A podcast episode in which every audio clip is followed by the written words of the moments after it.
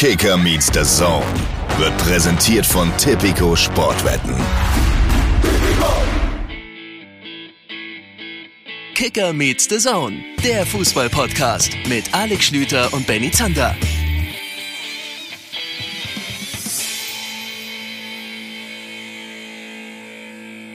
Einen recht schönen guten Tag. Es ist Montag, also solltet ihr diesen Podcast montags hören. Ansonsten ist Dienstag, Mittwoch, Donnerstag, Freitag, Samstag oder Sonntag. Herzlich willkommen zu Kicker Meets the Zone. Ich freue mich, dass ihr mit dabei seid, dass ihr es geschafft habt. Mein Name ist Benny Zander und das mit diesem geschafft haben, das gilt auch für meinen Podcast-Kollegen Alexander Schlüter, denn ich war mir nicht so ganz sicher, ah, Zeitumstellung am Wochenende, Schlütenmann so ein bisschen verträumt, ein bisschen verstrahlt, weiß nicht die Uhr nach vorne oder nach hinten, aber er ist rechtzeitig in der Leitung. Hallo. Ja, das habe ich geschafft. Ansonsten habe ich in diesen letzten, ich würde mal so sagen, 48 Stunden terminlich komplett versagt. Ich habe es mit der Zeitumstellung verballert. Das hat dann gerade noch so mit der Reise hingehauen. Ich bin gestern äh, von Hamburg nach München, weil ich hier im, im Studio moderiert habe. Und dann habe ich noch was verballert. Also im Grunde ist für mich der zweite Sonntag hintereinander, denn hier ist Feiertag und mein Kühlschrank wusste das nicht. Und ich konnte ihm nicht rechtzeitig helfen. Oh, bitter. Ja. Oh, ist das bitter. Das, das Problem kennst du, oder? Ja, na, also Ja. ganz im Ernst, Ja. das muss man ja vielleicht mal sagen. Wir als Freiberufler, für uns existieren Feiertage nicht. Also wenn Leute ankommen und sagen, ach ja, schön, verlängertes Wochenende, für uns existiert als Sportjournalist auch Wochenende nicht. so so war es übrigens auch. Exakt so war es gestern. Die Aufnahmeleiterin, die liebe Gesine, herzliche Grüße. Ich weiß nicht, ob sie überhaupt weiß, dass ich einen Podcast mache, aber die hat am Ende der Sendung gestern gesagt, so und morgen schön Feiertag und sie hat das so positiv gemeint und ich so, nein, ernsthaft? Ja, ja, alle Heiligen. What? Ich habe überhaupt nichts zu Hause. Ich habe nicht eingekauft. Und dann war ja halt auch schon Sonntag. Das heißt also, ich sitze komplett auf dem Trockenen. Es, äh, aber ich, also, ihr habt keinen Feiertag, oder? Ich weiß gar nicht, wo alle Heil- Heiligen überall gefeiert wird, aber im Zweifel nur hier in Bayern. Ja, ich, ich, ich, kann, ich weiß überhaupt nicht, worum es überhaupt geht bei Allerheiligen. Ja, genau, seien wir ehrlich, du hast keine Ahnung, was an Heil. äh, Aber, aber ich, ich will ja auch ehrlich sein, ich habe ja auch keine Ahnung. Und ich glaube, man sollte eine Regel einführen, dass nur diejenigen wirklich frei haben dürfen, die so ein bisschen mit ähm, so, so Zufallsquote äh, Quote auf der Straße angesprochen werden. Das können vielleicht Polizisten übernehmen, die dann natürlich auch nicht frei machen können, aber das ist mir in dem Moment jetzt egal. Die wirklich dann auch erklären können, was denn heute gefeiert wird. Ah, nur da- dann ist es für ja. mich verdient ein Feiertag. aber das ist dann schwierig, weil dann wird es bei mir schon mit We- Weihnachten und Ostern eng. Und da würde ich aber gerne frei haben. Schön die Politesse am 24. bei Zander. Ja, wobei der 24. ist kein Feiertag, siehst du? Äh, äh, ach Wie kommen wir aus der Nummer hier wieder raus? Ich weiß es Lass nicht. uns vielleicht über Fußball reden. Heute haben wir mal ein bisschen mehr Zeit, die einzelnen Mannschaften, die einzelnen Spiele dieses zehnten Spieltages durchzugehen. Denn äh, wir haben uns dazu entschieden, dann heute mal ohne ganz großen Gast, ohne absoluten Stargast zu fungieren. Wobei, es ist ein bisschen gelogen, denn wir haben Michael Ebert heute in der Sendung. Genau, vom Kicker, der wird uns erklären, warum der FSV Mainz 05 eigentlich schon wieder gut ist. Die waren doch erst in der Rückrunde der vergangenen Saison gut. Jetzt sind sie immer noch gut. Gibt's doch Ja. nicht. Zweimal gut, weiß ich gar nicht, ob das erlaubt ist. Nee. Wir werden die Antwort finden mit Michael Ebert zusammen. Und ansonsten werden wir eben über die Dinge sprechen, die da so angefallen sind am vergangenen Spieltag. Ich habe mir viele, viele Notizen gemacht. Ich habe viel, viel Zeit gehabt. Am Samstag viel Fußball geguckt. Ich wäre mal lieber einkaufen gegangen. Aber so kann ich dir eine ganze Menge erzählen. Wobei es ging ja am Freitag schon los. Wollen wir dem Freitagsspiel anfangen? Ja, sag mal, hast du eigentlich noch dein Halloween-Kostüm an? Oh, und Benny Zander hat sich Gags aufgeschrieben, während ich Fußball geguckt habe. Jetzt funktioniert der Gag mit dem, du machst einen auf Podcaster nicht mehr. Mann, na gut, streich ich. Aber ich habe noch vier, fünf andere, ist Mann, kein ey. Problem.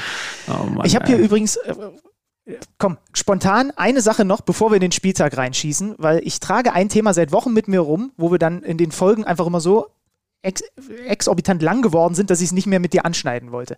Aber bevor wir jetzt in den Spieltag reingehen, werfe ich dir einmal den Ball zu und zwar nicht zurück über die Mittellinie. Ich weiß nicht, ob du das mitbekommen hast. Das trägt seit Wochen geistert dieser Gedanke durch meinen Kopf. Ich weiß nicht, ob du überhaupt weißt, wovon ich jetzt gerade rede. Ein Hörer hat mir auf Instagram geschickt, dass äh, Pioli, der Cheftrainer von AC Mailand, gerade am Wochenende, konntet ihr sehen, bei uns auf The Zone, gegen äh, die Roma gewonnen. Äh, Ibrahimovic hat die 400 Tore voll gemacht. Pioli hat den Vorschlag gemacht, als man mit ihm über Attraktivität des Fußballs und so weiter gesprochen hat, sagte er, wenn ihr wirklich ein attraktives Spiel wollt, dann verhindert einfach, dass man den Ball wieder, nachdem man über die Mittellinie gekommen ist, zurückspielen kann. Rückspiel wie beim Basketball zum Beispiel. Und ich seit Wochen will ich wissen, was du davon hältst. Und heute habe ich endlich die Chance, es dir mal zu, zu sagen und dich zu fragen. Jetzt kriegst du meine Antwort. Wenig. Also ich habe es noch nicht zu Ende gedacht, aber mit den ersten Sekunden, die du mir jetzt gegeben hast hier live, weil ich wirklich zum ersten Mal davon höre, halte ich wenig von der Geschichte, weil ich nicht glaube, dass es deswegen schöner wird, ähm, sondern ich glaube sogar das Gegenteil bewirken könnte, dass ein Team dann umso eher sagt, also wenn wir jetzt den Ball da drüben nicht mal mehr dann zurückspielen können, dann setzen wir einfach noch weniger auf Ballbesitz. Wozu brauchen wir dann überhaupt noch den Ballbesitz? Das heißt also, das Ding lang, hinterher pressen und dann gucken wir mal, was draus wird. Ist mir sowieso schon zu viel und ich glaube, das könnte dadurch noch gesteigert werden. Aber ist nicht Weil der Ballbesitz wird ja, wird ja erschwert. Das, darauf können wir uns einigen, ne? Ja, das stimmt. Also in, in Ballbesitz zu bleiben wird deutlich erschwert, weil ich nicht mehr die Lösung hintenrum zu spielen habe. Ja. Äh, so wie es, wie es übrigens ja auch erschwert wurde, als man die Rückpassregel abgeschafft hat, dass der Torhüter den Ball eben nicht mehr in die Hand nehmen darf. Die Älteren unter euch werden eventuell schon mal davon gehört haben. Aber ich glaube, das würde einen Schritt zu weit gehen. Ja, ja wenn man es umdreht, könnte man natürlich sagen, es wird auch noch mehr hintenrum gespielt, aber nur in der eigenen Hälfte. Also man vermeidet es tunlichst über die Mittellinie zu kommen, erstmal, ne? Weil wenn man einmal drüber ist, aber, darf aber man nicht. hat man ja nur acht Sekunden Zeit. ja, Nein. Das, dann, dann würde es jetzt ein bisschen zu weit führen. Du weißt doch nur, dass ich sehr anfällig bin für solche Gedankenexperimente. Wie könnte denn vielleicht irgendwann mal ein Fußball aussehen in, was weiß ich, und wenn es in 100 Jahren ist, wenn der sich plötzlich aus welchen Gründen auch immer in, äh, verändert hat oder verändert wurde. Und dieser Vorschlag, irgendwas hat der vor ein paar Wochen in mir ausgelöst. Ich weiß leider nicht mehr, welcher Hörer mir das weitergeleitet hat, aber ich wollte das gerne mal mit dir teilen.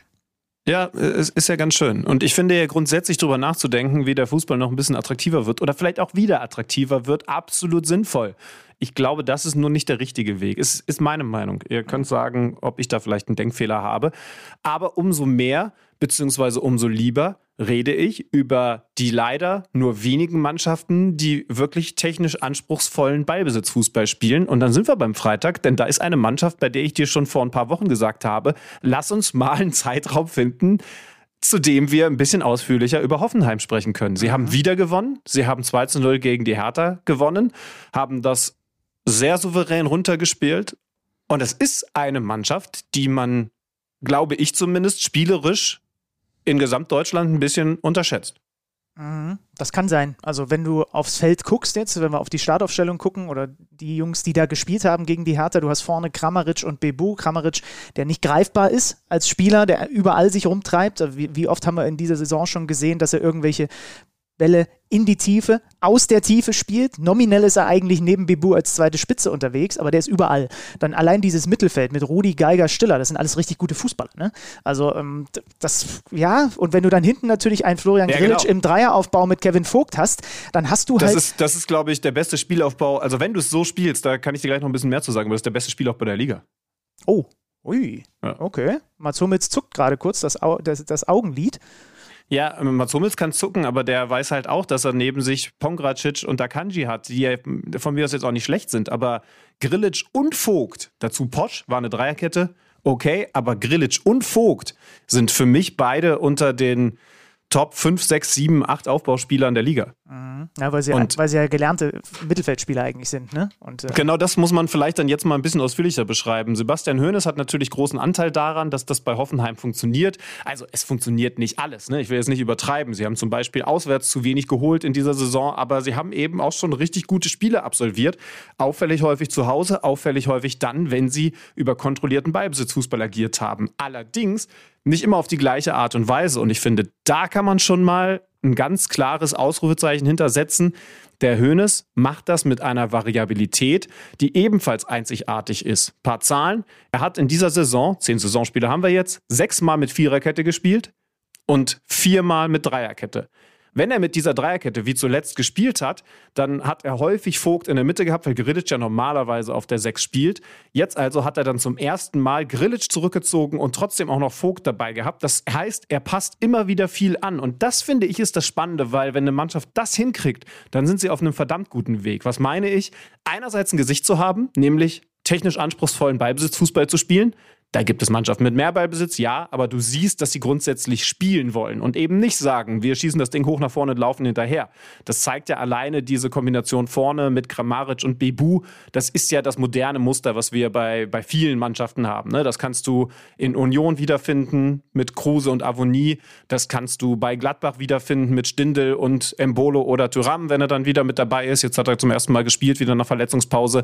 Also das Muster vorne mit, mit einem, der, der sich in diese Zwischenräume fallen lässt, das ist bei Hoffenheim schon am Start. Aber was dahinter kommt, das ist eben bis hinten zur Verteidigung technisch anspruchsvoll. Ich finde, ähm, äh, nicht falsch verstehen, ne? Das ist jetzt für mich nicht die Mannschaft der Saison bis hierhin. Wir wollen noch über Mainz reden, wir müssen über Freiburg reden, aber sie sind vielleicht auch gerade deswegen so ein bisschen die unterschätzte Mannschaft, weil da viel Gutes passiert. Und auch wenn es dann immer mal wieder Rückschläge gab, Sie gewinnen zum Beispiel gegen die Hertha 2 zu 0. Sie spielen das sauber runter. Sie haben viele gute Fußballer mit dabei. Sie haben außergewöhnliche Fußballer wie Kramaric mit dabei. Ähm, sie haben auch eine gewisse Breite im Kader. Auch das hat dieses Spiel gezeigt. Ein Sko kommt rein und ist einer der besten Spieler auf dem Platz. Auf der linken Seite, eigentlich hat er seinen Stammplatz verloren, aber er ist jetzt mal wieder dabei gewesen und kann sofort so richtig den Stempel aufdrücken mit seinen Qualitäten, zum Beispiel der Schusstechnik, hat auf die Art und Weise Pfostentreffer, dann Abpraller das 2 zu 0 vorbereitet. Rudi hat den Ball dann auch technisch nicht leicht über die Linie gedrückt. Also ich finde, da läuft viel gut. Lass uns vielleicht noch mal kurz über das 1-0 reden, weil da gibt es wieder äh, eine meiner Lieblingssituationen im Fußball. Und äh, vor allem eine Situation, die zeigt, ob ein Fußballspieler vielleicht noch mal einen Tacken cleverer ist als der ein oder andere, der auch auf dem Feld unterwegs ist. Kramaric macht sein Tor, der trifft sowieso unglaublich gerne gegen die Berliner, neuntes Tor im elften Spiel. Und was passiert vorher?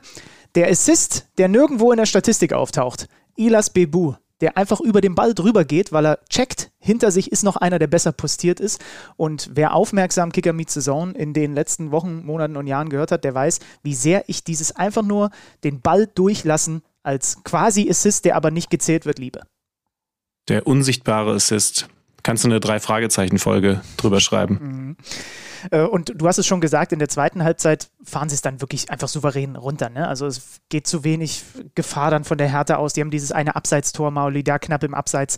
Aber das war nicht gefährdet, dieser Sieg zum Start in diesem Spieltag. Dann fliegt bei der Härte auch noch Boyata mit Rot vom Platz nach einem Foul gegen Stiller. Der musste dann auch ausgewechselt werden, was nach äh, Ansicht der Bildern abgegradet wurde vom Unparteiischen, ähm, weil es dann eben doch sehr auf Fuß-Knöchelbereich ging und deswegen Boyata mit Rot runter.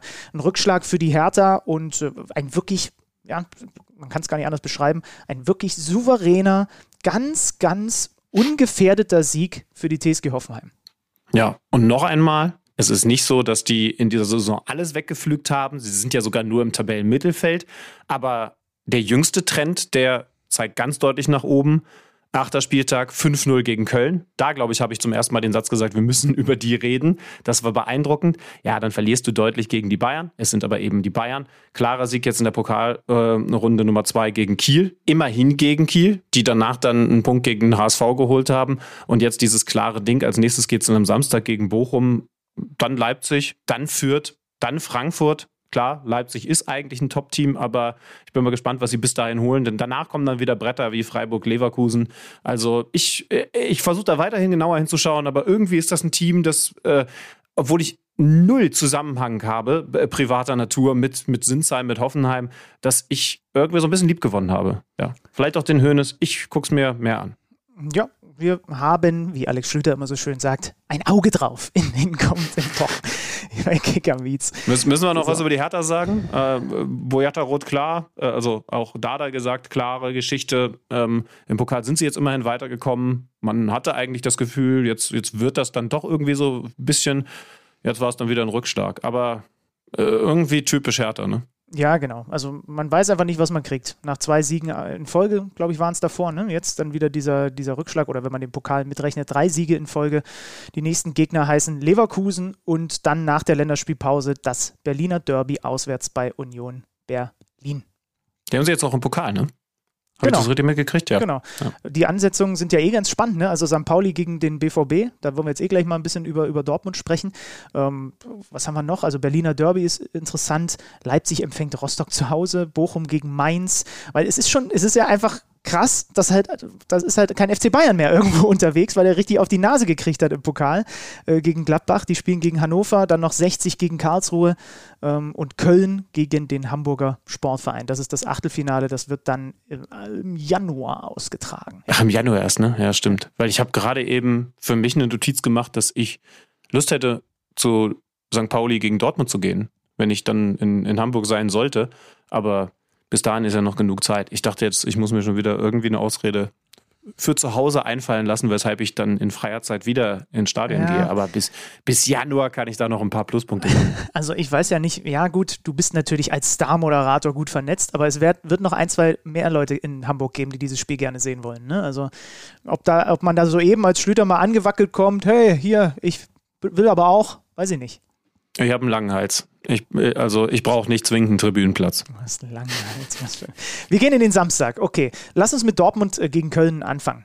2-0. Ich habe äh, ein bisschen äh, ja, abseitigere äh, Insider-Infos, was Borussia Dortmund angeht, weil was ist das große Problem beim BVB in dieser Saison? Es ist die Personallage, das war in diesem Spiel auch wieder so.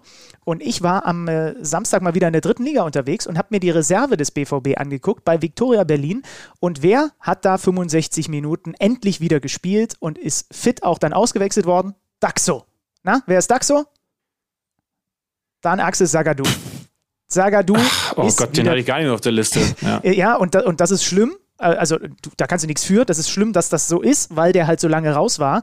Der war, glaube ich, bei dieser deutlichen Champions League-Klatsche gegen Ajax mal mit im Kader. Und jetzt hat er eben etwas mehr als eine Stunde gespielt, hat ein richtig gutes Spiel gemacht und wurde dann ersetzt durch Sumaila Kulibali. Auch den hat man nicht wirklich auf der Kappe. Das ist nicht der, der damals bei Freiburg mit dem linken Fuß gespielt hat, sondern der junge, äh, der junge äh, Innenverteidiger, den man von pa Paris Saint-Germain geholt hat und der auch verletzt zu Dortmund gekommen ist. Ein Riesentalent soll das sein und die haben im Grunde genommen in der dritten Liga so eine schöne Aufgabenteilung äh, gemacht. Das hat äh, Enrico Maaßen, der Trainer äh, des BVB 2, mir dann auch vor dem Spiel direkt schon gesagt, ja, der eine spielt 60, der andere spielt 30 Minuten. So, und Saga, du hat wirklich ein richtig gutes Spiel gemacht und das ist natürlich erstens... Sumaila Kulibali? Sumaila Kulibali, ja. Der ist mir auch komplett durchgerutscht. Seit wann ist denn der beim BVB? Jetzt seit Sommer. Seit Sommer. Okay. Und, und kam von Paris Saint-Germain. Genau. Genau. Und muss ein Gigantentalent sein. Ich muss jetzt ehrlicherweise sagen, der hat dann noch ein halbes Stündchen hinten raus gehabt. Da war jetzt nicht so viel zu erkennen wie bei Sagadu, wo man natürlich, äh, wo man natürlich einfach, äh, ja, happy ist aus neutraler Sicht auch, dass der wieder Fußball spielen kann und die Dortmunder freuen sich über eine Option mehr dann irgendwann vielleicht in den nächsten Wochen da hinten in der Verteidigung. Bevor wir auf dieses Spiel zu sprechen kommen, weil du mich jetzt gerade angefixt hast, der hat ja wirklich bei Paris Saint-Germain die Jugend durchlaufen bis in die U19. Neue Decoded-Folge, ab Dienstag früh könnt ihr sie anschauen. Wir haben uns dieses Mal Paris Saint-Germain vorgeknüpft und ich will mal wieder Werbung machen, weil ich bei dieser Werbung kein schlechtes Gefühl habe. Ihr werdet viel Neues erfahren über dieses französische Schwergewicht, über diesen besonderen Verein. A, besonders reich, aber eben auch mit besonders tollen Talenten und irgendwie auch ganz vielem, was ich vorher nicht gewusst habe. Bei der Sendung, das habt ihr mittlerweile mitbekommen, ist ja echt Rechercheschlüter am Start und äh, weil du jetzt gerade gesagt hast, du hast so gewisse Insider-Infos bei Borussia Dortmund. Das hat richtig Spaß gemacht und äh, kann euch, glaube ich, auch Lust auf diese Folge machen, wenn ich euch nur mal eine Liste mit an die Hand gebe. Spieler, die bei Paris Saint-Germain in der Jugend gewesen sind, die also, wenn alles normal gelaufen wäre, jetzt für die erste Mannschaft spielen würden, die aber dann gewechselt sind, die es einfach nicht, also die es nicht in die Profimannschaft geschafft haben, weil sie keine Aussicht, Aussicht hatten auf Spielzeit Kingsley Coman, Nkunku, ähm, Oh Gott, jetzt, jetzt, jetzt komme ich nicht auf alle. Äh, den Rest müsst ihr euch äh, in der Die Folge beiden wären mir jetzt auch noch eingefallen. Schlüter, Mann, ey. Nee, da, ist, da sind richtig viele Leute drin. Leute, guckt euch die Folge an. Das ist dann beim Baustein Nachwuchs. Das, äh, bist, das ist jetzt eine Empfehlung. Eine aber, aber du bist, grad, du bist für mich eine Legende, weil du hast gerade durch deine Unwissenheit den perfekten Teaser gemacht. Also das, das, das die perfekte Brücke gebaut. Einfach, mir fällt es nicht mehr ein. Guckt einfach die Folge, dann wisst ihr es. aber, aber das sind dann so Zuhörer, die, beziehungsweise zukünftige Zuschauer, die, die dann, also, die dann sauer die Folge, äh, die, die Decoded-Folge anschauen. Nein, du Arsch, ey. Nur weil ja. du zu dumm bist, muss ich jetzt The Zone anmachen. Sorry, aber guckt es euch an. Äh, jetzt können wir über Dortmund gegen Köln reden. Genau. 2-0 am Ende für den BVB, der weiter unter anderem keinen Haaland hat. Ähm, war ein interessantes Spiel mit einem wieder mal sehr aktiven ersten FC Köln, mit mehr Abschlüssen der Kölner in Halbzeit Nummer 1, mit einem U-Tor, was wegen einer unmittelbar davor erfolgten Handberührung dann aberkannt wurde. Mit Finden wir das eigentlich weiterhin gut? Also wurde ja ein bisschen abgeändert, diese Handregel, aber weil es direkt unmittelbar danach den Torabschluss gab, äh, der Pfiff regelgerecht revidiert. Ja, ich glaube schon. Passiert. Also, ich glaube schon, weil du irgendwo eine Art von ja, Klarheit ja einführen musst. Also, und das ist halt einfach eine Sache, da gibt es auch nichts zu diskutieren. Das ist halt einfach so festgelegt und irgendwie ergibt es für mich schon Sinn, dass einfach man nicht möchte, dass ein Tor erzielt wird, unmittelbar nachdem jemand, egal ob absichtlich oder nicht, mit der Hand am Ball war. Das kann ich schon nachvollziehen. Nicht? Ja, gut, aber also ich, also ich sage jetzt mal so, wenn, wenn, wenn hier Feiertag ist, weil das traditionell so festgelegt ist und alle Heiligen für drei Wochen am Stück gefeiert wird, dann sagst du ja auch nicht, während das in anderen Bundesländern gar nicht gemacht wird, ja, das ist für mich eine gewisse Klarheit, das finde ich gut. Man kann ja trotzdem hinterfragen, ob das als Regel, die festgesetzt ist, so richtig ist. Und da bin ich mir jetzt weiter nicht so richtig sicher. Ich, ich, ich weiß nicht. Also du darfst das Ding nicht direkt mit der Hand ins Tor boxen, selbst wenn das mit angelegtem Arm passiert. Und du darfst eben keinen unmittelbaren Torabschluss haben. Das war in dem Fall so. Äh, ich meine, Hand ist, wenn, also Hand ist, wenn, wenn, und das ist natürlich unter Anführungszeichen zu setzen, wenn eine gewisse Absichtlichkeit mit dabei ist, eine gewisse Absicht mit dabei ist. Und die war ja nicht dabei.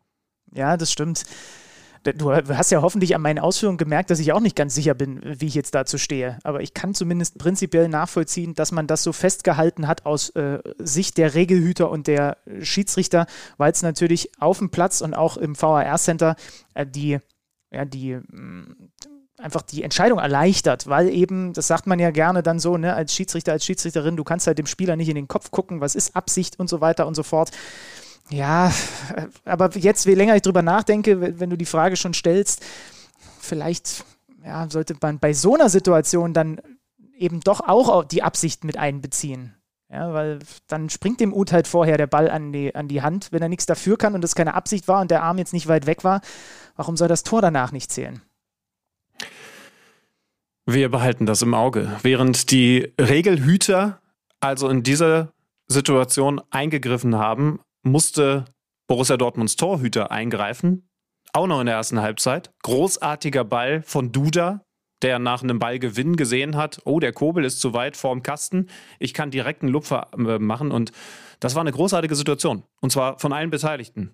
So, Stichwort Attraktivität im Fußball. Sowas geht ja auch. Diese Schlitzohrigkeit, dieses Basler-eske. Ja, ähm, aber das, allerdings auch großartig pariert. Ja, aber das Problem ist, da muss ich Gregor Kobel jetzt auch mal einen Vorwurf machen. Es ist ja in Ordnung, dass er das Tor versucht zu verhindern, aber deswegen hat er natürlich zum einen ein Tor des Monats verhindert und, ist, und, und diese Situation wird aufgrund seiner überragenden Parade leider nie in einem Jahresrückblick auftauchen, wo sie aufgetaucht wäre, wenn der Ball drin gewesen wäre. Ich, äh, ja. ich, mache, ich mache ihm da durchaus so einen leichten Vorwurf, dass er uns um diesen Treffer gebracht hat. Aber natürlich geil gehalten, muss man echt sagen. Da riskiert er echt Kopf und Kragen und kriegt das Ding irgendwie noch rausgekratzt, weil der von Duda ja so genau getimt war, dass der ja genau gepasst hätte. Kopf und Kragen ist übrigens richtig. Er knallt danach gegen den Pfosten und steht sofort wieder auf. Manchmal, manchmal verstehe ich Profifußballer auch nicht. Torhüter wahrscheinlich sowieso noch ein bisschen weniger als andere, weil das ein, ein Prallen gegen den Pfosten war, bei dem ich gedacht hätte, okay, also lass es so ein, zwei Rippen sein, die nicht gebrochen sind. Aber er ist halt direkt wieder aufgestanden. Einfach ja. den Pfosten weggekurbelt. Ähm, und dann, also der, der FC macht auf jeden Fall unterm Strich, hat man jetzt schon an diesen Szenen gemerkt, die wir hier beschrieben haben, da gab es ja noch einige andere, macht eine richtig gute erste Halbzeit und fängt sich kurz vor der Pause gnadenlos vom BVB bestraft. Bellingham-Flanke, Kopfball Azar, das 0 zu 1 und wird quasi zumindest mal um den Lohn dieser ersten 45 Minuten gebracht, dass man mit einem, mit einem Remis in die Pause geht. Weil das wäre allemal in Ordnung gewesen. Ja, wo wir übrigens gerade bei manche Dinge verstehe ich nicht sind. Ist für dich physikalisch erklärbar, warum so viele nicht mit dem Kopf erwischte Bälle mit der Schulter trotzdem genau dahin gehen, wo er den Kopfball auch hinsetzen wollte? Azar ja. macht das in dem Moment beim 1 zu 0 genauso.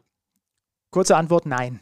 Ja. ist für mich nicht. Es, es muss irgendwie dann doch mit der Körperbewegung zu tun haben. Also du siehst häufiger Schultertore wie dieses, als Situation, wo du in der Zeitlupe erkennst, ah, er wischt mit dem Kopf vorbei, trifft den nicht richtig und klar, dann trifft er den Ball mit der Schulter und der geht sonst wohin. Nee, der Ball geht immer ganz, also ganz häufig geht er dann trotzdem da unten rein, wo er ihn eher hinhaben wollte. Weil offensichtlich ist egal, wenn du ihn mit der Stirn nur so ein bisschen rüberwischen lassen wolltest, dann ist es mit der Schulter genauso gut.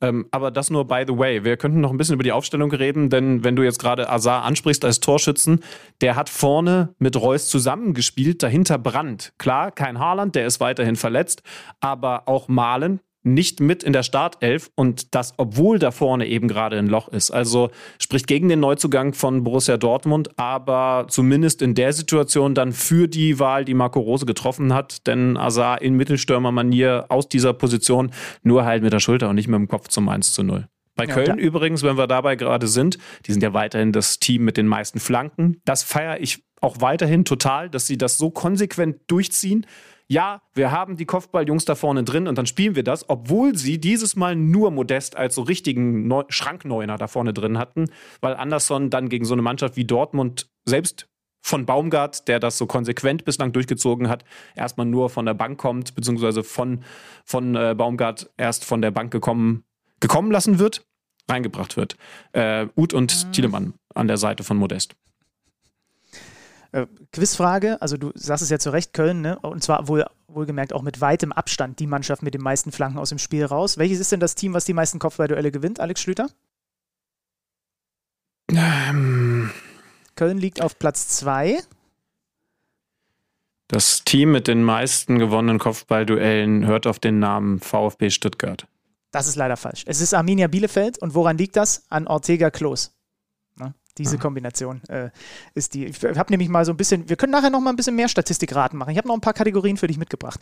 Ähm, also, ne, wir wissen ja, wie die Bielefelder mit Ortegas langen Bällen operieren und Köln dann eben auf der 2, weil bei denen geht es halt viel über die Flanken aus dem Spiel raus und bei äh, Bielefeld über den gepflegten langen Ball hinten raus. Gucken wir in die zweite Halbzeit. Ähm, auch da kurbelt Köln, versucht Köln, macht Köln am Ende äh, dieses Spiels stets 19 zu 7, was das Torschussverhältnis angeht, für den FC in Dortmund. Und trotzdem verlieren sie das Spiel, weil der BVB noch ein zweites Mal echt eiskalt zuschlägt. Diesmal Ecke Brandt und dann Tiggy macht ihn rein. Habe ich von äh, Marco Rose gelernt. Tiggy, der Joker. Stefan Tigges. Ja. Steffen Tigges. Hat der, dann, hat der dann in der zweiten Mannschaft nicht gespielt, logischerweise, ne? Die du genau. gesehen hast. Die haben so ein ja. bisschen, die haben so ein bisschen so einen Tausch gemacht, weil auch äh, äh also Kulibali und halt, äh, äh, na, jetzt ist mir der Name gerade entfallen, Sagadu, genau, halt da gespielt haben und dafür Meloni äh, zum Beispiel, den sie dann damit äh, zur ersten hingeschickt haben, falls es da Verletzungsgefahr gibt.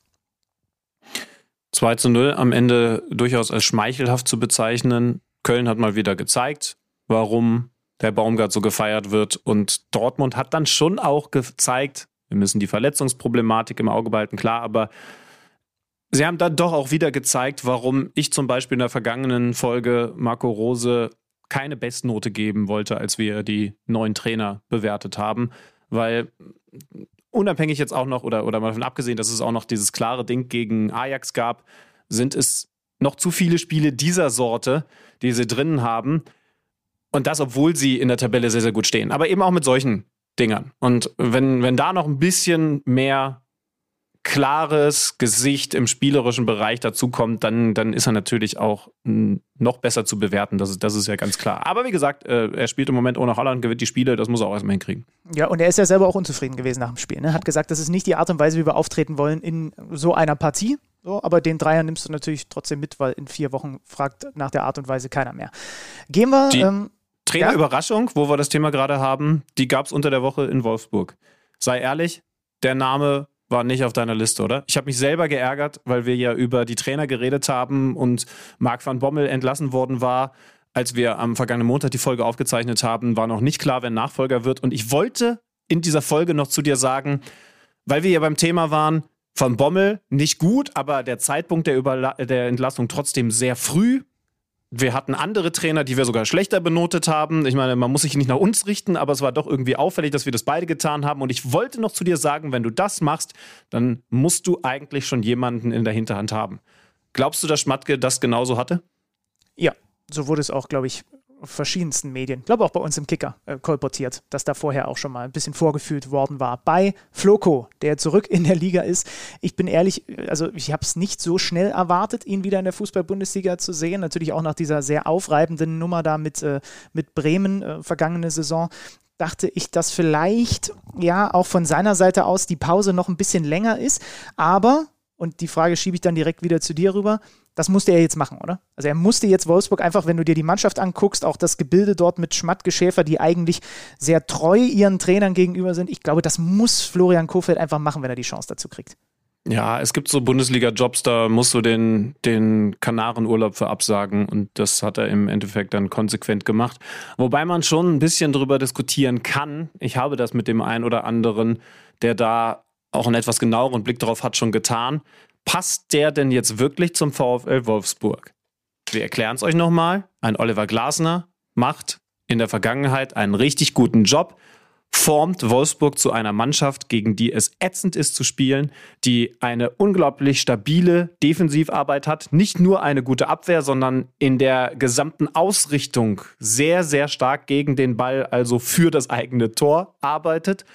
Dann kommt ein Marc van Bommel, offensichtlich mit dem Gedanken, ihr konntet ihn ausführlich bei uns hören, dass man jetzt den nächsten Schritt macht, also die guten Dinge von Glasner mitnimmt, aber dieses Team zu einem Ballbesitzteam formiert, so wie das Nagelsmann zum Beispiel erfolgreich bei, Le äh, bei Leipzig gemacht hat. Vorher Umschaltfußball, gute Defensive, über mehrere Jahre die beste Verteidigung der Liga und dann ein Ballbesitztrainer, um den nächsten Schritt zu machen. Was da jetzt draus geworden ist, das besprechen wir dann vielleicht später noch intensiver. Bei Wolfsburg funktioniert das nicht. Jörg Schmatke zieht die Reißleine nach der Niederlagenserie von Marc van Bommel und holt einen Trainer, mit dem er doch eigentlich sagt, Ballbesitz Fußball hat mit dieser Mannschaft nicht geklappt. Los, wir versuchen es nochmal. Hm. Na gut, aber die werden ja genau diese Dinge da besprochen haben. Und Florian Kofeld, siehst du ihn dann so klar doch in, in, in dieser definierten Spielweise? Ich tue mich nach den letzten Jahren dann mit Bremen, wo dann auch der Kader teilweise einfach so war, dass ja, man gar nicht so genau wusste, wie wollen sie eigentlich spielen und dann wurde es hinten raus dann einfach sehr defensiv und sehr, der Gegner hat den Ball und dann gucken wir mal, ob wir irgendwie da durchkommen. Ich tue mich schwer, den so klar einzuordnen. Also ich glaube, vom eigentlichen Stil her ist er ganz klar ein offensiv denkender, ein attraktiv denkender Ballbesitztrainer. Mhm. Aber und das wird die entscheidende Frage sein, die wir nicht jetzt beantworten können, sondern die der VfL Wolfsburg mit ihm als Cheftrainer in den nächsten Monaten beantworten muss auch der ist ja nun noch jung für so eine Trainerposition. Auch der ist ja in der Lage, Lehren aus sowas zu ziehen, wie es jetzt am Ende in Bremen passiert ist. Wir haben es ja von Marc von Bommel unter anderem nach seinem Aus in Eindhoven beschrieben bekommen. Der hat sich hingesetzt, hat mit vielen ehemaligen Trainern, mit Mentoren geredet und sicherlich auch vieles überdacht, ist ja klar, auch wenn es jetzt nicht hingehauen hat beim VfL Wolfsburg. Wie wenig, wir haben es ja diskutiert. Das heißt also, vielleicht hast du schon recht, dass ein Florian Kofeld in der Vergangenheit zwar ein Ballbesitztrainer gewesen ist, aber da durchaus auch umdenken kann. Mal davon abgesehen, dass es auch schwierig ist, jetzt komplett schwarz-weiß zu malen. Also du bist ein Ballbesitztrainer und du bist ein Umschalttrainer. Ich glaube schon, dass es da auch noch Grautöne gibt. Aber ich würde von ihm selber schon gerne wissen, wir können uns mal wieder nach Wolfsburg einladen, wie er denn jetzt an die Sache rangeht. Denn ich hatte den Eindruck, dass er in Bremen gezwungenermaßen einen anderen Fußball hat spielen lassen, weil er gemerkt hat, mit dieser ja. Mannschaft kriegen wir pro Partie drei Gegentore. Das heißt also, wir müssen uns hinten reinstellen. Das war aber nie sein eigener Wille oder seine Grundidee, sondern einfach nur angepasst ans Team. Ist es dann vielleicht, und dann kommen wir zurück zu diesem, äh, zu, zu, zu dieser These von dir, musste er das machen bei dieser Mannschaft? Ist es vielleicht genau das, was dann rückblickend die Fehlentscheidung gewesen ist, hätte er vielleicht doch lieber Kanarenurlaub machen sollen, wenn man eben überlegt, dass er dieses Mal direkt zu einem Team kommt, wo klar ist, er kann nicht sein, seine eigene Idee verfolgen, sondern muss sich schon wieder konsequent anpassen, weil mhm. offensichtlich diese Mannschaft keine Ballbesitzmannschaft ist. Gucken wir doch mal konkret, was hat er denn gemacht? Er hat in der Startelf gegen Leverkusen zweimal getauscht und vor allem hat er umgestellt hinten auf Dreierkette. Unter Marc van Bommel, ich hatte extra nochmal nachgeguckt, in jedem Spiel Viererkette, unter Kofeld jetzt hinten drei respektive fünf. Ne? Wie anfangs übrigens mit Glasner auch. Genau, exakt. Ähm, und dann gucken wir mal rein in die Partie. Was haben wir? Wir haben eine relativ ausgeglichene erste Hälfte, wo nicht viel passiert. Dann wechselt Kofeld zur Pause gleich zweimal. Auch das ist interessant. Also er kommt hin ähm, und das Erste, was er macht, System wird umgestellt, guckt sich eine Halbzeit an, merkt, ah, ein paar Dinge funktionieren nicht. Zack, dann wird zur Pause auch gleich zweimal gewechselt. Da setzt man als neuer Trainer, finde ich, auch direkt mal so ein bisschen den Ton ähm, für das, was man vorhat mit der Mannschaft. Und diese Wechsel, die klappen dann. Ne? Also dann muss man halt auch mal so ein bisschen, äh, ja, ein bisschen glückliches Händchen haben. Äh, das 1 zu 0 gleich zu Beginn von Halbzeit Nummer 2, Lukas Metscher, etwas glücklich die Vorlage von Lücke Bacchio, den er reingebracht hat. Der Ball trudelt dann irgendwie zum Matcher und der macht das Tor und direkt drei Minuten später legt der, ich glaube, er ist jetzt mittlerweile alleiniger Rekordspieler, ne? Der Wölfe nach. Maxi Arnold haut das Ding rein zum 2 zu 0 und da ist dann das, dieses Händchen von, von Kofeld schon mal äh, aufgegangen und Leverkusen ist nach Wiederanpfiff erstmal komplett im Tiefschlaf gewesen. Ja, die wiederum haben zum ersten Mal mit Dreierkette gespielt und das ist überhaupt gar nicht aufgegangen. Haben das dann wieder umgestellt. Also Seoane hat es umgestellt nach dem 0 zu 2 und hat wieder auf die klassische Viererkette umgestellt. Bei Leverkusen muss man jetzt schon schauen, was, was draus wird. Aber ähm, lass uns das Ding zu Ende bringen. Also es, es gab dann noch Chancen, aber unterm Strich ist es dann ein, ein enttäuschender Auftritt von Bayern 04 und natürlich ein Einstand nach Maß für, für den VfL Wolfsburg, für, für Florian Kohfeldt als neuen Trainer. Leverkusen ist jetzt, nachdem wir vor so drei, vier Wochen noch ganz anders über diese Mannschaft geredet haben, die erste Mannschaft, die sich aus diesem ehemaligen Spitzenquartett verabschieden musste. Freiburg hält noch Schritt, Bayern sowieso, Dortmund, aber Leverkusen ist raus. Mhm. Ja, verschießen noch eine Elfer, ne? Lukas Alario hinten raus, aber das, das wäre dann eh nur ja, noch die allerletzte Aktion gewesen. Also ja, dann, dann hätten wir jetzt über ein 1-2 geredet, danach war direkt Abpfiff aber ja. passt dann halt auch ein bisschen. Rot, Rot von Lacroix und dann verschießt Alario. Genau, es passt irgendwie zu diesem Spiel, weil nach diesem, nach diesem Rückstand, das war dann einfach nicht genug von Bayern für Leverkusen. Ähm, und die ja, lassen jetzt federn, was echt schade ist. Ähm, nicht, dass da am Ende das gleiche Schicksal blüht wie ähm, in der vergangenen Saison, als man gegen die Bayern das Topspiel verliert und dann plötzlich mhm. in so einen, an so einen anderen Strudel reinkommt. Und im Übrigen, das könnt ihr dann ja diese Woche am Dienstagabend live bei uns auf The Zone erleben, gibt es dann jetzt auch mal direkt im zweiten Pflichtspiel für den neuen Club das Champions Champions League-Debüt für Florian Kofeld mit Wolfsburg gegen Salzburg. Wird spannend, wird interessant. Leverkusen am Donnerstag in der Europa League gegen Real Betis und dann am Sonntag um 15.30 Uhr auch live auf der Zone Gastauftritt bei der Hertha. Das Ding müssen sie dann mal wieder ziehen. Ansonsten kommt Seoane in diesen Abwärtsstrudel, ähm, der, der bedrohlich ist und bei dem er mal die Nummer von Marc von Bommel erfragen kann, um zu wissen, welche Folgen das haben kann. Aber nach, dem, nach den letzten Wochen der Hertha traue ich dem fast einen Sieg zu gegen Leverkusen da am nächsten Spieltag. Wir werden es sehen, wir, wir übertragen es ja für euch. Ähm, die Bayern haben natürlich auch gespielt. Ich glaube, dass dadurch, dass es so klar war und im Endeffekt war es ja auch so ein bisschen die erwartete Reaktion. Ne? Wenn der FC Bayern München so gedemütigt wird im Pokal, und das muss man ja einfach so sagen, das war ja nun mal eine reine Demütigung in Gladbach 0 zu 5, dann kannst du eigentlich die Uhr danach stellen, oh Gott, oh Gott, wer ist der nächste Gegner am Wochenende? Tut uns jetzt schon leid für euch. Und so ich glaube, das ist das Schlimmste, was dir passieren kann. Ne? Ja. Also, also nach einem 0 zu 5 Pokal aus der Bayern ist der schlechteste Zeitpunkt, um gegen die Bayern zu spielen. Das ist, ist jetzt nicht so, dass, dass Union komplett untergegangen ist. Sie haben es nee, dann zwischenzeitlich ja. sogar noch mal ein bisschen enger gestaltet, aber es war am Ende ein klarer Sieg für die Bayern. Müller eine dominierende Person mit drei Vorlagen, einem Tor, auch wieder klassischen Müller-Aktionen. Da gerätscht er dann, ich glaube, es war das 1 zu 0, den Ball nochmal genau so weiter, dass der eben am zweiten Pfosten landet. Ansonsten wäre das nicht. Also, wenn wir vorhin über einen unsichtbaren Assist gesprochen haben, dann ist das der der, der, hässliche, aber so wichtige Assist, äh, mal wieder Thomas Müller als einer, der die Scorerpunkte sammelt und mal wieder die Bayern mit einer Offensive, die ganz besonders ist. Das ist mir ein bisschen durchgerutscht, muss ich sagen. Die liegen gerade auf völligem Rekordkurs. Ich glaube, wenn man das hochrechnet auf 34 Spieltage, dann machen die 129 Saisontore. Und das hat mir schon ein bisschen die Kinnlade aufklappen lassen. 38 Tore in 10 Spielen. Das ist mal eine Ansage, ja. Oh. Ja, Müller, das tut natürlich, wenn wir nachher noch äh, kurz mal reingucken, meiner, meiner, äh, meiner Kicker-Manager 11 sehr, sehr gut, während du Haaland-mäßig darbst aktuell. Äh, hoffe ich, dass ich dir da eine schöne lange Nase drehen kann an diesem Spieltag. Aber du hast es auch gesagt, ne, die Unioner in der zweiten Halbzeit, Zitat Urs Fischer, da habe ich das Gesicht von Union gesehen. In der ersten Hälfte wahnsinnig da. Und dann sind sie ja wirklich nochmal, ne, kommen durch Gieselmann ran, dann macht Becker sogar das 2-3, eigentlich noch vor der Pause, steht aber knapp im Abseits. Und dann ist es auch wirklich ausgeglichener gewesen in Halbzeit Nummer 2. Und dann braucht es dann aber halt auch eiskalt in eine vernünftige vernünftige Unioner Phase rein, so ein Traumtor von äh, Kingsley Coman, um das Ding dann wirklich auch quasi zu beerdigen aus Sicht von Union Berlin.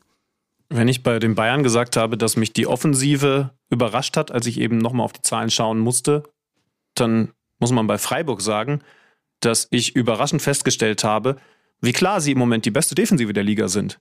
Die haben immer noch nicht verloren, das solltet ihr mittlerweile mitbekommen haben, aber die haben auch erst sieben Gegentore kassiert. Zweitbeste Defensiven sind die Bayern, sind Mainz und Leipzig mit zehn Treffern. Das heißt also, die sind da mit drei Toren Abstand klar die Nummer eins. Und sie haben auch an diesem Spieltag nichts anbrennen lassen, wobei man eben auch sagen muss, die Vierter bleiben nicht nur das klare Schlusslicht der Liga, sondern irgendwie auch die einzige Mannschaft, die im Moment nicht mithalten kann mit allen anderen 17 Mannschaften in der Liga. Ja, Einschränkung noch dazu, ne? es war dann jetzt auch noch zusätzlich zu den Dingen, die ihnen wieder passiert sind, die ihnen bislang in fast jedem Spiel passieren, ähm, es war dann auch noch ein Rumpfkader, weil auch noch fünf Corona-Fälle dazukommen. Ja. So, und wenn du dir dann natürlich dieses, diesen Spielverlauf anguckst, das ist ja eine Katastrophe. Also Simon Asta mit dem, mit dem Eigentor äh, in seinem ersten Bundesligaspiel, wie ärgerlich das ist, ähm, auch wenn die Führung für die Freiburger auch zu dem Zeitpunkt schon nicht unverdient war. Das ist einfach, einfach geht nicht. Und, und passiert halt gerade den Viertern. Ich glaube, es ist schon das dritte Eigentor in dieser Saison. So, dann kriegst du nach einer Ecke, kriegst du das 2-0. Ja, die erstens, Freiburg ist da richtig gut, ist das beste Team bei Ecken, viertes Tor schon aus einem Eckstoß raus. Und Fürth kriegt halt wieder ein Gegentor aus einer Standardsituation. Schon das achte in dieser Saison. Ist einfach zu viel. Und dann Eigentore und Standardgegentore. Und da kommt dann halt irgendwie alles zusammen. Und das ist dann einfach, ja, dann so verlierst du halt Spiel um Spiel. Und gerade gegen so eine, ich habe bei den Freiburgern das Gefühl, auch wenn ich die, wenn ich die O-Töne nach dem Spiel gehört habe und gesehen habe, die sind jetzt in ihrem Wohnzimmer, die haben sich jetzt so richtig, das, die Couch steht, die, die Umzugskartons alle weg. Also es ist jetzt, die fühlen sich jetzt richtig wohl langsam. Nur Christian Streich muss sich, glaube ich, noch äh, ein bisschen mehr daran gewöhnen. Aber auch die Spieler sagen jetzt, ah, das ist schon geil jetzt in diesem neuen Stadion. Das ist auch mal ganz schön zu hören. So. Ja, muss wahrscheinlich noch äh, ins Navi eingeben, wo er hin muss an den Spieltagen. Wenn das weg ist, dann fühlt er sich auch zu Hause in dieser neuen Schüssel, wo die Stimmung offensichtlich auch sehr, sehr gut ist. Ja, äh, am Ende noch ein, ein, schöner Elfmeter von Grifo nach einem klaren Foulspiel im 16er an Höhler. Äh, äh führt, äh, trifft zwar zumindest, aber bleibt auch vorne ineffektiv. Das ist vielleicht so ein Punkt, den du dann noch ausgelassen hast. Nur jeder 29. Torschuss landet im gegnerischen Tor. Das ist dann auch zu wenig. Und weil du den, den Eigentortreffer von Asta gerade angesprochen hast, mal, hast du vor Augen? Flugkopfball. Ja, ja. Ich habe mich gefragt, ob es eine Schusstechnik gibt, mit der noch nie ein Eigentor erzielt wurde. Mit allen Schusstechniken wurde mittlerweile ein Tor geschossen, das ist klar. Also Hacke, Vollspann, äh, von mir aus auch Oberschenkel, Fallrückzieher. Aber äh, also ich würde jetzt mal mutmaßen, dass es nicht das erste Flugkopfball-Eigentor war. Glaubst du, es gab schon mal ein Fallrückzieher-Eigentor? Hashtag KMD Podcast. Wenn, wenn euch eins einfällt, immer gerne her damit. Ein Hacken-Eigentor wird es auch schon gegeben haben. Ja, ja, ja. Aber ich könnte mir vorstellen, dass das, mhm. dass das Fallrückzieher-Eigentor vielleicht noch ja, jungfräulich ist. Weil es ja so eine spezielle Bewegung ist, ne? die machst du als Verteidiger eigentlich nicht. Also ja, wir haben schon mal, ich glaube, ich erinnere mich an Marcelo, den, Links, den brasilianischen Linksverteidiger, der hat gerne so mal im eigenen 16er ge geklärt, wenn mich nicht alles täuscht. Aber dann bist du auch weg vom Tor. Also du machst ja. den Fallrückzieher ja auch nicht in Richtung eigenen Kasten. Das ist schon es, sehr. Also es müsste quasi ein gewollter Rückpass per Fallrückzieher sein, der dann dem Keeper durchrutscht. Aber vielleicht gab es es schon mal. Also ihr, ihr, ihr, könnt uns gerne schreiben. Hashtag KMD Podcast. Den Flugkopfball können wir spätestens jetzt mit der unfreiwilligen Einlage von Asta streichen. Erstes Spiel für Fürth, Eigentor auf spektakuläre Art und Weise. Und ein Punkt nach zehn Spieltagen ist zwar leicht hochzurechnen, irgendwie schaudert es mich aber, wo die Fürther dann am Ende landen, denn ich glaube, dann müssen wir wieder Tennis-Borussia-Vergleiche anstellen. Oder sagt man da mittlerweile Scheiße-Vergleich zu? Tasmania, meinst genau. du, oder? Ja, das, Tasmania. Ja, da tust du TB sonst Unrecht, dem alten Ansgar Brinkmann Club. Ähm, äh, ja, also mittlerweile sind wir an dem Punkt, wo ich mir einfach denke, nee, führt, los jetzt, gewinnt mal eins, zack, kommt. Das, das, das, das, wir wollen ja auch, wir wollen ja nicht, dass ihr hier aus Gedanke. dieser ja, ist doch wahr. Also das ist doch, ist doch schade um die, um, die, um die Jungs da. Die haben so eine gute Vorsaison gespielt, dann verlierst du Leistungsträger und wir haben ja auch Stefan Leitl hier im Podcast gehabt. Es ist doch einfach schade, dass du dann so viel Lehrgeld zahlst. Muss doch jetzt irgendwann auch mal ein Spielverlauf her, der irgendwie passt, wo man mal kein Standardgegentor bekommt. Keine Ahnung. Wir wollen uns jetzt mit dem FSV Mainz 05 beschäftigen. Da gehen wir mal kurz durch den Spielfilm dieses 2 zu 1 Sieges in Bielefeld durch. Kurioserweise, das Spiel gab es ja dann gerade erst davor im Pokal auch. Da haben sich die Mainzer nach Verlängerung durchgesetzt. So, und sie gewinnen das Spiel mit 2-1. Stefan Ortega, der Bielefelder Keeper, sieht beim 0-1 nicht gut aus. Äh, mhm. Lässt den Onisivo-Schuss genau zu Lee klatschen. Und der äh, hatte das übrigens auch wieder mit so einer Finte an der Mittellinie eingeleitet. Erinnerst du dich? Diese Chance entsteht dadurch, weil er an der Mittellinie auch wieder über den Ball steigt. Ach, da kriege ich direkt wieder glänzende Augen. Ähm, dann müssen die Mainzer eigentlich das 2-0 machen, kassieren das 1-1 durch Lauersen und dann wird es aus Bielefelder Sicht ganz, ganz bitter, weil Amos Pieper einfach seinen U21-Kollegen äh, Johnny Burkhardt nicht auf dem Schirm hat. Der läuft ihn super an. Äh, Pieper ja, merkt nicht, oh, in, in meinem, in meinem äh, Windschatten passiert hier was. Und dann klaut dem der Burkhardt den Ball und macht den Treffer 2-1. Verdienter Sieg für den FSV 105. Und wir wollen darüber sprechen, warum die denn jetzt eigentlich so gut sind. Eine Mannschaft, die im Moment nur von Freiburg in den Schatten gestellt wird, wenn es um die Überraschungen der Saison geht, ähm, kriegen wir zu zweit nicht hin. Ist aber auch nicht schlimm.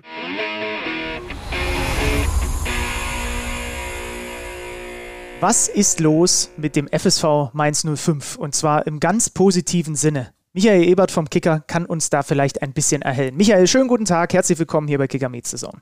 Ja, schönen guten Tag. Hallo. Michael, fünf, Platz Nummer 5, das ist das, was unterm Strich gerade steht. Beim FSV Mainz 05. Manchmal muss man ja, fast zweimal hingucken auf die Tabelle. Davor sogar noch die Freiburger, aber wir wollen uns heute mal ja, dem Phänomen äh, Mainz 05 etwas nähern. Zwei Siege in Folge zuletzt. Fangen wir mal ganz platt an, aus deiner Sicht? Inwiefern ist diese Hinrunde bislang eine logische Konsequenz dieser starken Rückrunde aus der vergangenen Saison? Sind es die ähnlichen Stärken, die man vom FSV Mainz 05 in diesem Jahr auch wieder sieht? Im Prinzip schon, auch wenn es da natürlich gewisse Schwankungen gibt, weil zwischendurch hatten sie ja auch mal drei Spiele verloren plus ein Unentschieden, also vier Spiele nicht gewonnen. Äh, da waren sie nicht ganz so stabil gewesen, aber diese Stabilität haben sie offensichtlich jetzt wiedergefunden. Du hast es gesagt, es ist jetzt nicht so, dass sie komplett durch die Liga flügen, aber man muss ja immer überlegen, wo diese Mannschaft eigentlich herkommt. Bevor Bo Svensson in der vergangenen Saison übernommen hat, da hat man in ganz anderen Sphären tabelliert, wenn es das Wort denn gibt. Das heißt aber ja grundsätzlich, dass Bo Svensson es wieder geschafft hat, beziehungsweise weiterhin schafft, ein gewisses Selbstverständnis in die Qualität der Mainzer reinzubringen. Also ich habe ein paar Stimmen jetzt schon von Gegnern bekommen, die Mainz in dieser ganzen Selbstverständlichkeit, wie sie, wie konsequent sie auf dem Platz agieren, gelobt haben. Siehst du das ganz genauso und wie viel hat es mit dem Trainer zu tun? Ja, ich glaube schon, dass er da einen Riesenanteil dran hat, weil es einfach so ist, dass sich gewisse Automatismen eingestellt haben, die dann auch unabhängig vom Personal umgesetzt werden. Denn man muss ja auch sehen im Moment, also hinten diese Dreierkette, die haben ja immer noch die zweitbeste Abwehr der Liga, obwohl seit einigen Wochen schon äh, die schnellsten Spieler hinten, nämlich Jeremiah Sajust und Musani Hakate, ausfallen. Es gibt auch quasi den Beleg für das, was Alex auch gerade so, so als Gefühl der Gegenspieler zitiert hat, wenn man so auf die Zahlen guckt. Ne? Also wenn man dann mal reinguckt, man sieht, sie bestreiten unglaublich viele Zweikämpfe, sie begehen auch unglaublich viele Fouls, sie sind Top 7 bei den intensiven Läufen. Das heißt, was im Grunde genommen drüber steht, glaube ich, über diesem jetzt wieder Zwischenerfolg des FSV Mainz 05, Michael, ist das Thema Intensität und einfach nervig gallig sein. Ja, also äh, und ich denke, das ist in, äh, bei denen bei jedem Training der Fall, denn äh, auch Bo Svensson, so wen auch erlebt äh, bei Fernsehinterviews oder Pressekonferenzen, der ist ja manchmal auch schon äh, dabei ein bisschen gallig und dann kann man sich gut vorstellen, wie es ist, wenn unter ihm trainiert wird. Also äh, da haut er sofort verbal dazwischen, wenn ihm was nicht passt. Und äh, das nehmen die Spieler auch total an. Also es gibt da viele wie Leandro Barrero, die sagen, das ist viel besser, als wenn einer dann lange wartet und zwei Tage später in irgendeiner Videositzung Olle Kamellen präsentiert. Also die haben das schätzen gelernt, die Spieler, und äh, setzen es dann auch schnell um, was er da bemängelt, muss man sagen. Wer in den letzten Jahrzehnten so ein bisschen Fußball-Bundesliga verfolgt hat, der weiß ja, dass Mainz den ein oder anderen Trainer hervorgebracht hat, der dann sogar Champions League-Titel eingesammelt hat. Welches Potenzial sprichst du denn Bo Svensson zu? Kann das tatsächlich ein Nachfolger der Klopps und Tuchels werden oder wäre das ein bisschen hochgegriffen? Ja, das sind natürlich unglaublich riesige Fußstapfen, wie man sich eigentlich größer kaum vorstellen kann. Ich denke, dazu muss man jetzt auch mal seine weitere Entwicklung abwarten. Aber er hat äh, schon so seinen eigenen Stil, finde ich. Und äh, dass wir jetzt eigentlich das Optimum aus der Mannschaft herausholt, spricht ja auch für ihn. Und das wird die Zukunft weisen. Ob es wirklich in diese Fähren führt, äh, ja, das ist natürlich äh, sehr schwierig, dorthin zu gelangen. Wie gut er die Defensive hinbekommen hat, hast du gerade schon beschrieben, trotz Ausfälle.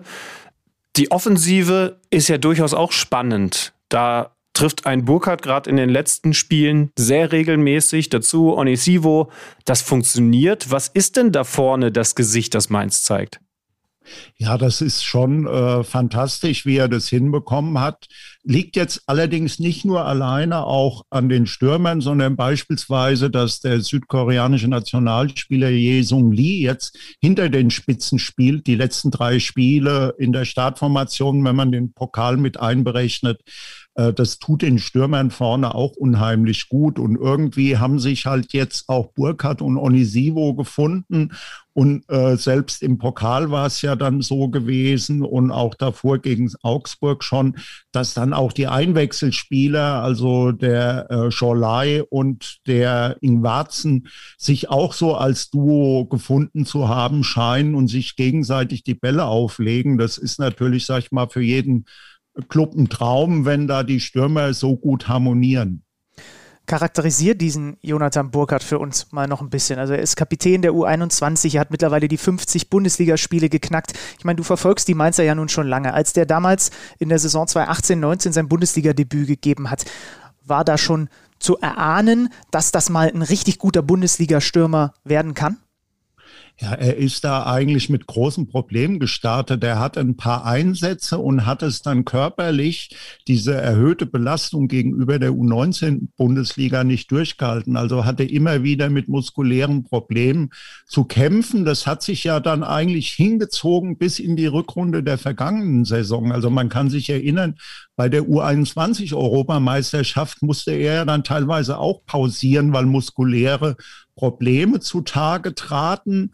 Und äh, offensichtlich hat er das jetzt überwunden. Also äh, das ist natürlich, ein, drei Jahre ist eine sehr lange Aufbauzeit. Das ging bei ihm nicht im Ruckzuck-Stil, sondern war sehr viel Arbeit und äh, hat aber auch ein bisschen dazu geführt, dass er einen unheimlich klaren Blick auf das Ganze behalten hat. Also ich denke, dass bei ihm die Gefahr, dass er irgendwie abhebt, sehr gering ist.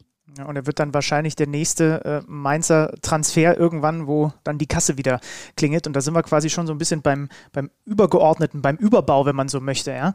Weil der FSV Mainz 05, Stütti hat es ja vorhin gesagt, war ja in, in, der Anfang des Jahres war so ein bisschen am Scheideweg so. Und dann hat man Entscheidungen getroffen, die alle aufgegangen sind. Man hat Christian Heidel geholt, der hat Martin Schmidt als Sportchef mitgebracht und man hat Bo Svensson als Trainer installiert. Jetzt hat Christian Heidel auch nochmal verlängert. Kann man am Ende sagen, dass man dort in dieser Zeit wieder zurückgefunden hat auf den Mainzer Weg aus den Jahren davor? Ja, absolut. Also mal abgesehen davon, dass ja alle drei eine Mainzer Vergangenheit haben. Der Bo als Spieler, Heidel war früher Manager, Schmidt hat dann umgesattelt vom damaligen Trainer zum heutigen Sportdirektor. Stehen sie ja auch für eine gewisse Art Fußball zu spielen und ähm, haben das jetzt eigentlich wieder so mit der Mannschaft entwickelt, dass es dieser Mainzer Spielstil ist mit Balljagd, äh, schnelles Umschalten in die Spitze und wie ihr vorhin schon gesagt habt, dieses intensive Spiel und so weiter. Und äh, das ist absolut ihr Verdienst, dass dieses Dreigestirn den Club jetzt wieder so hinbekommen hat, nachdem ja durchaus auch unruhige Jahre waren in Mainz. Also mal abgesehen von häufigeren Trainerwechseln, äh, gab es ja auch im Vorstand immer mal so Krisen mit dem Kurzzeitpräsidenten und äh, auch das hat sich jetzt wieder reguliert und ist eigentlich alles wieder in ruhige Bahnen gelangt.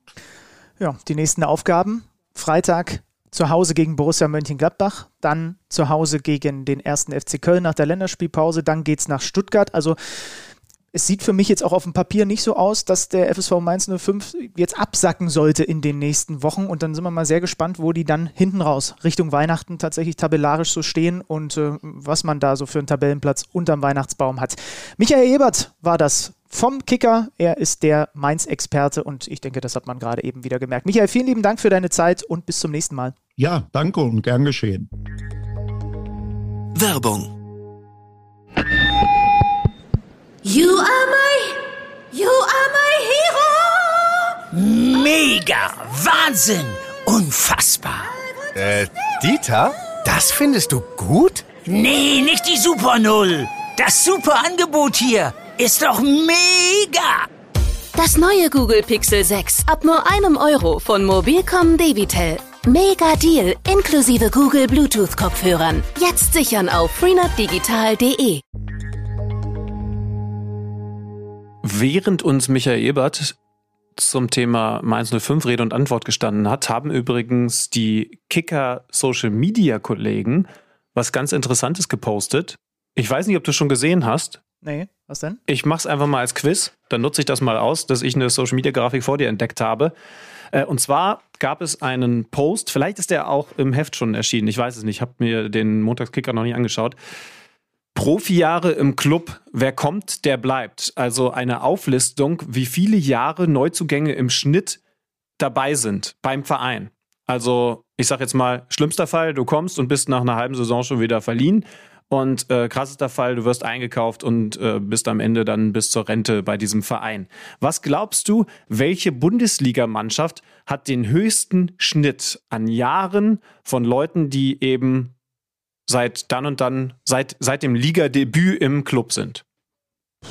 Mit, mit 3,93 Jahren im Schnitt klarer Topwert in der Fußball-Bundesliga. Oh, vom ersten Gefühl her würde ich sagen Freiburg. Das Problem ist aber, da das, kommen das viele. ja auch gesagt, die sind auf zwei. Kommen, die, da kommen viele aber auch halt erst wieder. Ne? Es geht, glaube ich, um das durchgängig, oder? Habe ich das jetzt Ja. richtig verstanden? Ja, okay. Also Freiburg ist es nicht. Ähm, durchgängig. Äh, äh, Freiburg 3,29 Jahre im Schnitt. okay. Die, die Bayern auf der 3 kann man, kann man auch, glaube ich, nachvollziehen, wenn man überlegt, die Müllers und so weiter, die das natürlich sehr nach oben reißen. Mhm. Knapp dahinter mit 3,27. Aber klare 1. Frankfurt. Borussia Mönchengladbach. Oh. Ja. Aber gibt auch, ergibt auch irgendwie erschreckend Sinn, wenn ich jetzt nochmal kurz drüber nachdenke. Das, also, Das ist die Mannschaft, bei der wir gesagt haben, krass, dass Eberl die zusammenbehalten hat. Also alleine vor dieser Saison hat es nicht den Umbruch gegeben, den wir erwartet haben. Das nur mal so nebenbei. Was machen wir denn als nächstes? Wir haben Frankfurt, wo du sie gerade genannt hast, am Samstagabend gehabt gegen RB Leipzig. Ein spätes 1 zu 1, wie man mal so ganz grob zusammengefasst sagen kann. Ein spätes 1 zu 1, ja, ja. Und äh, also viel später geht es ja nicht, ne? Also das Tor fällt dann wirklich in der 90. plus 4. Ähm, Tuta am langen Pfosten nach einem Halbfeldfreistoß. Da drehst du als Jesse Marsch, glaube ich, wieder komplett durch. Wenn du so ein Tor bekommst, nachdem auch, er hat auch nochmal das Foul kritisiert, was überhaupt zu diesem Freistoß geführt hat, dann äh, da, als dieser Ball reinsegelt, ja, Hinteregger auch, ich sag mal, am Rande der Legalität gegen Orban, ne? Also der klammert ihn auch schon, ich weiß nicht, vielleicht wäre Willi Orban sogar an den Ball rangekommen. Äh, es hat dann gezählt und am Ende, muss man ja fast sagen, ist es auch ausgleichende Gerechtigkeit, weil, wie sind die Leipziger in Führung gegangen? Nach einer Ecke, die es nicht hätte geben dürfen. Da war Guardiol zuletzt dran und jetzt kommt der interessante Punkt, da steigen wir direkt in die Diskussion ein. Der VAR darf da nicht eingreifen, weil es einfach nur eine normale Spielfortführungssituation ist und wenn ein Schiedsrichter also sagt, äh, so geht's weiter und dann wird es weiter laufen gelassen, dann kann das nicht revidiert werden. Ähm, das Einzige, ich habe auch nochmal den äh, Artikel von Colinas Erben dazu gelesen, das Einzige, wo halt solche Dinge äh, überprüft werden, wenn es um Spielfortführung, Spielfortsetzung geht, sind dann Strafstöße. Und jetzt ist die Frage, ist das richtig so? Ist das, ist das vernünftig, dass das so gemacht ist? Ähm, Im ersten Impuls würde ich sagen, ja, weil du sonst in die Bredouille kommst, dass du nicht nur das bei Ecken machen musst, sondern dann musst du es auch bei Freistößen machen und eigentlich musst du es dann sogar auch bei Einwürfen und so weiter machen. Ne? Also alles, was zu einer torgefährlichen Situation führen kann, müsstest du ansonsten durch den VAR überprüfen lassen, ob da jetzt wirklich der zuletzt am Ball war. Ja, bin ich, bin ich bei dir. Und ah, ich gehe noch einen Schritt weiter, was diese Aktion angeht. Ich finde sogar, und das ist jetzt vielleicht die unpopular Opinion dieser Folge, dass das für den Schiedsrichter eine schreckliche Falle gewesen ist. Wer ist denn der Hauptschiedsrichter gewesen? Ich habe es mir nicht notiert. Ich schau mal nebenbei Aber nach. diese Bewegung, die da passiert, die sprach einfach so sehr dafür, dass der Verteidiger den Ball ins Ausspielt. Äh, Schaut euch das nochmal an in Zeitlupe. Ah, Wir haben ja unter anderem die Highlights auch auf The Zone. Egal, wo ihr es anschaut, ihr werdet sehen, dass es eigentlich eine Bewegung vom Verteidiger ist, wo ich, wenn ich hinter diesem, diesen beiden Spielern stehen würde als Schiedsrichter, so wie es eben der Fall gewesen ist, auch gesagt hätte, ja, ganz klassisch, dass der halt mit der Bewegung dann dahin geht. Aber, aber dass sich stattdessen der Leipziger nochmal selber anschießt und damit mit diesem letzten Kontakt der Ball ins Ausgeht, das ist echt äh, also es ist echt ungewöhnlich. Und, und, und so klar du dann bei der Zeitlupe siehst, ja, ja, eindeutig ist er eben nochmal dran, so klar finde ich, es ist komisch, dass, dass, dass, dass das passiert in dem Moment. Ja, ja. Ich, hoffe, ich hoffe, ihr versteht, was ich meine. Also ich, ich bin, ich nehme da wirklich den Schiedsrichter ein bisschen in Schutz, auch wenn das natürlich keinem Frankfurter hilft. Ja, der Schiedsrichter übrigens Daniel Schlager aus Hügelsheim. Und was mir gerade schockiert auffällt, es ist nicht nur bei den Spielern so, Schlütmann, jetzt ist es mittlerweile auch bei den Schiedsrichtern so, dass die jünger sind als ich. Der ist gleicher Jahrgang wie ich, aber erst im Dezember geboren. 31 Jahre alt. Spieler kann ich ja noch verkraften, aber wenn jetzt schon die Schiedsrichter anfangen, jünger zu sein als ich, dann wird es wirklich langsam Zeit für mich, mich hier mal kurz hinzusetzen. Wobei, also wenn du Daniel Schlager heißt und aus Hügelsheim komm, kommst, dann bist du eigentlich gesetzt im Musikantenstadel. Also der Name klingt wieder sehr alt. Und mit der Start Nummer zwei, hier ist Daniel Schlager aus Hügelsheim mit dem Song Eine Ecke, die es nie geben sollte. Oh, eine Ecke, die, nee, ich fange fang nicht an, das zu singen jetzt. Ähm, man muss natürlich. Leipzig hat alles verknallt, was man so verknallen kann. Ja, ne? Also die äh, müssen wichtig- sich in der Folge dann schon ärgern. Stimmt, man muss ja dazu sagen, man kann natürlich eine Ecke auch verteidigen dann noch, ne? auch wenn sie nicht äh, regulär war. Ja, das gilt ja äh, auch für den Freistoß dann, äh, den die Frankfurter noch nutzen. Also Orban verlängert auf Pausen, der gerade eine ganz wichtige Phase hat für RB. Wer hätte das gedacht? Mit dem Neuzugang André Silva und so weiter habe ich ihn eher äh, noch viel mehr eigentlich auf der Bank sitzen sehen, aber sie brauchen ihn gerade und er hilft ihnen gerade enorm, weil er mit das Wichtigste ist, was da vorne funktioniert. Und du sagst es danach, was die alles vergeben haben. Soberslei gleich mehrfach, Forsberg kurz vor Schluss muss er eigentlich den Deckel drauf machen, ne? Steht da komplett frei. Ähm, Ja. Und dann, äh, ja, und dann kommt eben Tuta und macht das Tor, was auch noch sehr kurios war in diesem Spiel. Da, da, hat der Physio gelb gesehen, weil er offensichtlich zu sehr sich beschwert hat in Richtung des Unparteiischen, ne? wenn ich es richtig verstanden habe. Ich habe jetzt noch mal versucht, ein bisschen online nachzurecherchieren. Es ist wohl nicht, weil er den Platz zu früh betreten hat, sondern wirklich, weil er offensichtlich in Richtung von Daniel Schlager noch mal hier den Hügelze die Hügelsheim-Hits ausgepackt hat. Meine Frage an dich: wo, wie, Wer kann alles in einem Fußballspiel gelb und rot sehen? Alle, die auf dem Spielberichtsbogen stehen? Wahrscheinlich, oder? Ja, ich also glaub, kann ja. der Busfahrer rot sehen? Oder gelb? Wegen Meckern? Wahrscheinlich nicht. Wo hört's auf? Du, also, Das haben wir doch vor der Saison sogar äh, mit Lutz Wagner in unserer Regelschulung. Da wurde doch sogar noch mal darüber gesprochen, wer alles halt zum Tross gehört. Ich glaube, das steht in diesem, äh, in diesem Artikel von Colinas Erben, äh, den ihr auf ntv.de lesen könnt, steht das auch noch mal mit drin. Weil ich will jetzt hier nichts Falsches sagen, ähm, aber es, es sind deutlich mehr, als wir beide glauben. Das kann man auf jeden Fall sagen. Äh, wir werden übrigens noch mal ein bisschen genauer auf die Leipziger schauen, wenn ich am Mittwoch in Leipzig bin und da freue ich mich echt drauf, das Spiel gegen Paris Saint-Germain moderieren werde, zusammen mit Ralf Rangnick. Wir haben gerade schon ein bisschen Datenrecherche beschrieben. Alles natürlich auch vor diesem Hintergrund, ich habe es vorhin schon angedeutet, dass man davon ausgegangen ist, dass Jesse Marsch wieder einen anderen Fußball als Julian Nagelsmann spielen lässt.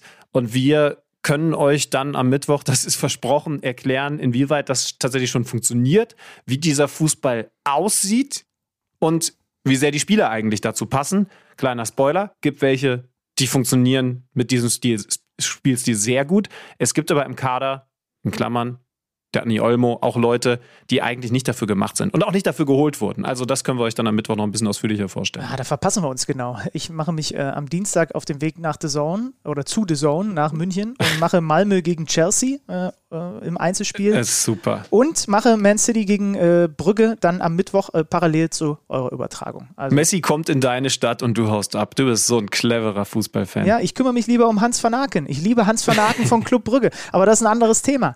Ähm, haben wir noch was zu diesem Spiel zu besprechen?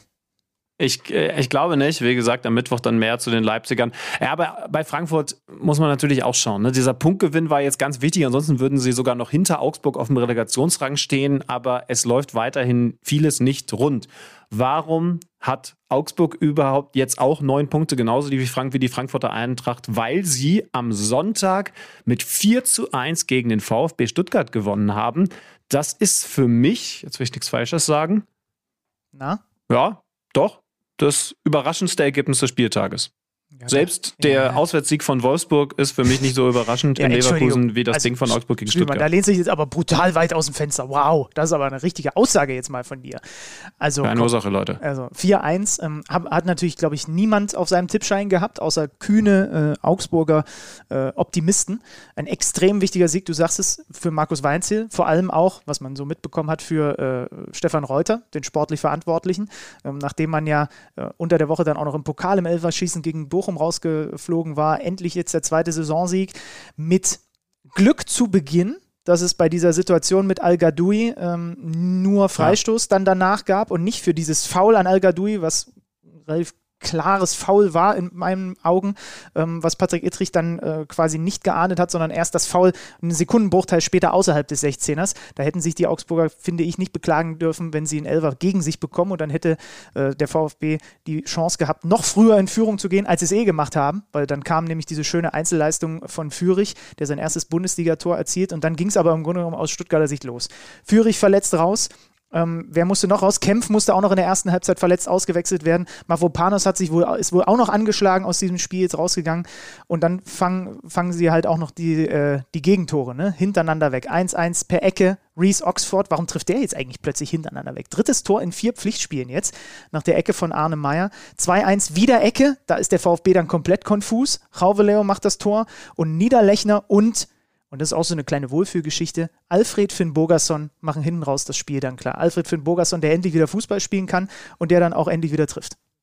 Nach drei Standardtoren dann dieser Konter gut rausgespielt. Finn Bogerson schließt ab und bei Stuttgart ich würde sagen, da sollten wir in der nächsten Zeit einfach erwähnen, wenn ein eigentlicher Stammspieler auf dem Feld steht und nicht, wenn ein eigentlicher Reservespieler einen Stammspieler ersetzt, weil das sind mittlerweile so viele, dass du da nicht mehr aus, den Nennungen, aus den Nennungen herauskommst. Bredlo im Tor als Vertreter von Müller, sage ich es nochmal, hat auch wieder nicht gut ausgesehen. Also es bleibt weiterhin schwierig bei Stuttgart, weil sie halt permanent die Ausrede haben und natürlich trotzdem auch mit dieser Mannschaft nicht 1 zu 4 in Augsburg verlieren dürfen.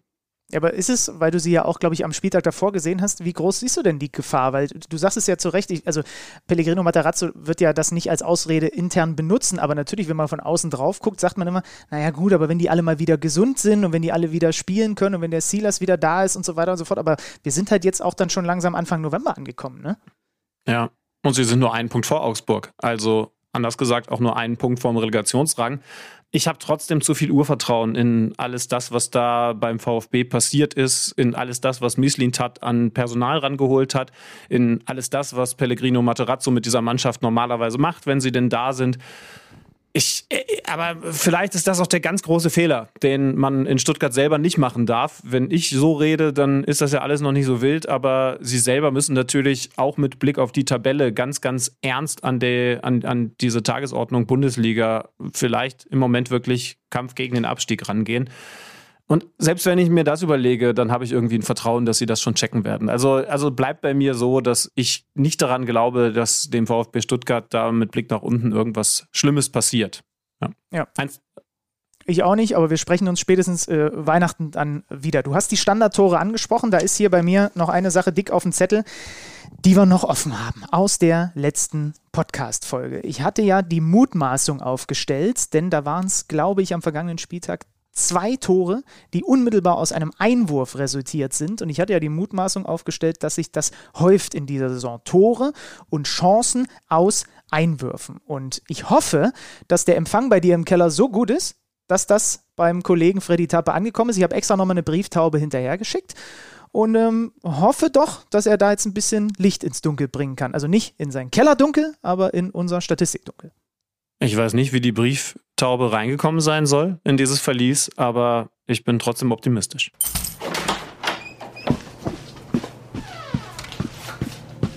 Neues aus dem Datenkeller. Präsentiert von Tipico Sportwetten.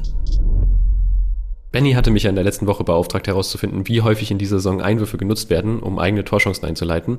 Und selbstverständlich bin ich seinem Wunsch nachgekommen und die Zahlen geben Bennys Vermutung durchaus recht, dass in dieser Bundesliga-Saison deutlich mehr Torchancen nach Einwürfen entstehen, als es noch in den Vorjahren der Fall war. Insgesamt 48 Torschüsse wurden in dieser Saison in direktem Anschluss an einen Einwurf abgegeben. Zum Vergleich, das sind nur acht Torschüsse weniger als in der kompletten letzten Saison überhaupt nach einem Einwurf abgegeben wurden. Letztmals mehr Torschüsse nach einem Einwurf gab es in der Bundesliga nach zehn Spieltagen, zuletzt vor acht Jahren, also in der Saison 2013-14. Da waren es 58 Torschüsse. Aber es ist ja nicht nur interessant, wie viele Torschüsse überhaupt abgegeben wurden, sondern auch, wie sich das auf die Teams verteilt. So haben zum Beispiel die Champions League-Teilnehmer Borussia Dortmund, RB Leipzig und der FC Bayern noch gar keinen Torschuss nach einem Einwurf abgegeben. Ganz anders sieht das bei Wolfsburg, Köln und Mainz aus. Die drei Teams gaben bereits neun Torschüsse im Anschluss an einen Einwurf ab und teilen sich damit den Topwert in der Bundesliga. Besonders der VfL Wolfsburg nutzt vor allen Dingen das Mittel des langen Einwurfs. Insgesamt 72 lange Einwürfe brachte der VfL in dieser Saison bereits an den eigenen Mann. Das ist mit Abstand Höchstwert in der Bundesliga. Jetzt bleibt natürlich so ein bisschen abzuwarten, ob sich dieser Trend unter Neutrainer Florian Kofeld auch fortsetzen wird. Das könnt ihr unter anderem am Dienstag auf The Zone sehen beim Champions League Spiel gegen Salzburg. Und für die Wölfe ist das ja bereits ein Must-Win-Game und auch Tipico sieht sie mit einer 2,4er Quote als ganz leichten Favoriten. Neues aus dem Datenkeller. Präsentiert von Tipico Sportwetten. Frage, Herr Zander. Oder eigentlich habe ich mehrere Fragen.